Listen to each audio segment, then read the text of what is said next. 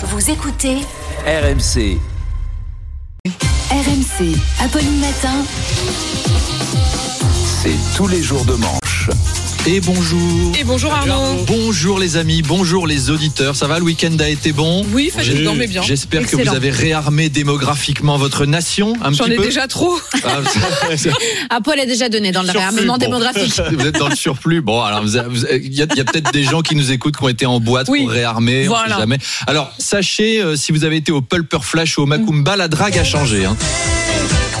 Non mais moi si tu veux, euh, je trouve que Macron il a raison quoi. On a besoin d'une politique familiale incitative pour maintenir la France dans le concert des nations.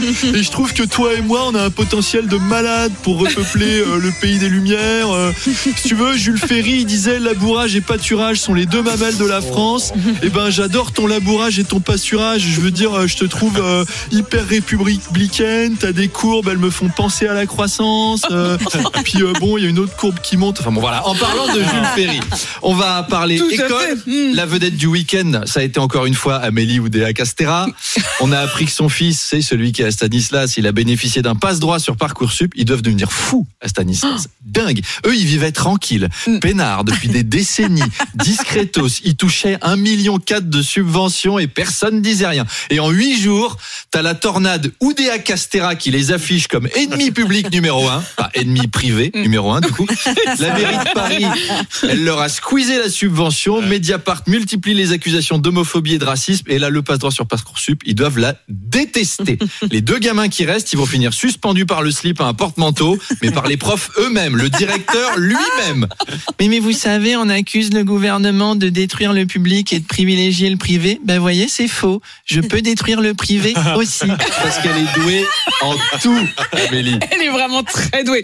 Ce week-end, les agriculteurs euh, manifestaient, donc notamment sur l'autoroute A64. Ils y sont encore d'ailleurs. Oui, alors euh, non, l'amour était pas du tout dans le pré ce week-end et on n'était pas vraiment sur des balades romantiques en tracteur avec un éleveur qui apprend à une assistante dentaire à traire une chèvre, hein, à manier sensuellement des mamelles. Non, là, il bloquait la 64 entre Toulouse et Tarbes. Bon. À part les Tarbais, ça va pas pénaliser grand monde parce que c'est pas l'autoroute que le gouvernement utilise le plus au quotidien. Même Ursula von der Leyen l'utilise peu. Puis quand ça lui arrive, euh, elle s'arrête pas sur l'aire de repos des Comminges pour acheter des sandwichs triangles et des, et des fascicules sur la lithothérapie. Là, on est aux prémices de la grande manif, celle de grande ampleur, celle où les agriculteurs viennent déverser des kilos de chou-fleurs devant les sous-préfectures. On a tous l'image. Alors qu'ils pourraient avoir encore plus de résultats s'ils obligeaient les députés à les manger, leurs chou-fleurs. Vu comme c'est pas bon, elle a fini ton chou-fleur. Non, je vous jure, on va augmenter les subventions. M'obligez pas à manger ça. À la préfecture, quand ils voient arriver les camions de chou-fleurs, ils doivent se dire, eh, allez, ils pourraient pas déverser 3 tonnes de bouteilles de champagne et un camion de fraises, non, pour changer. Bref, la situation des agriculteurs se dégrade depuis une bonne vingtaine d'années. Alors, à l'époque, c'était qui le ministre de l'Agriculture? Bruno Le Maire. non, Michel Barnier. Ah. Maintenant, on risque une jacquerie. Eh ben, merci Jacquerie et Michel.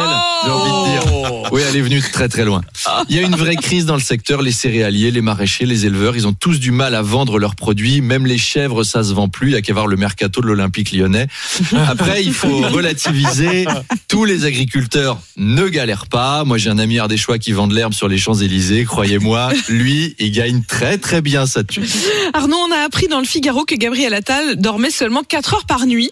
Il serait capable d'enchaîner plusieurs nuits sans sommeil. Il entraîne au bout de la nuit. ça Qui ça Le travail de Gabi. Je sais pas si c'est en rythme, j'entends pas bien. C'est peut-être pas du tout en rythme. Désolé, marche, chers auditeurs, mais ça vous réveillera. Alors, euh, quand Charles Magnin a lu cette info, bah, il s'est dit Oh, là, 4 heures par nuit la chance. Moi, j'aimerais bien faire des, des grasses maths de 4 heures. 4 heures par nuit. Quel enfer. Apolline, je vous prends à témoin. Vous êtes experte, vous êtes mère de 4 enfants.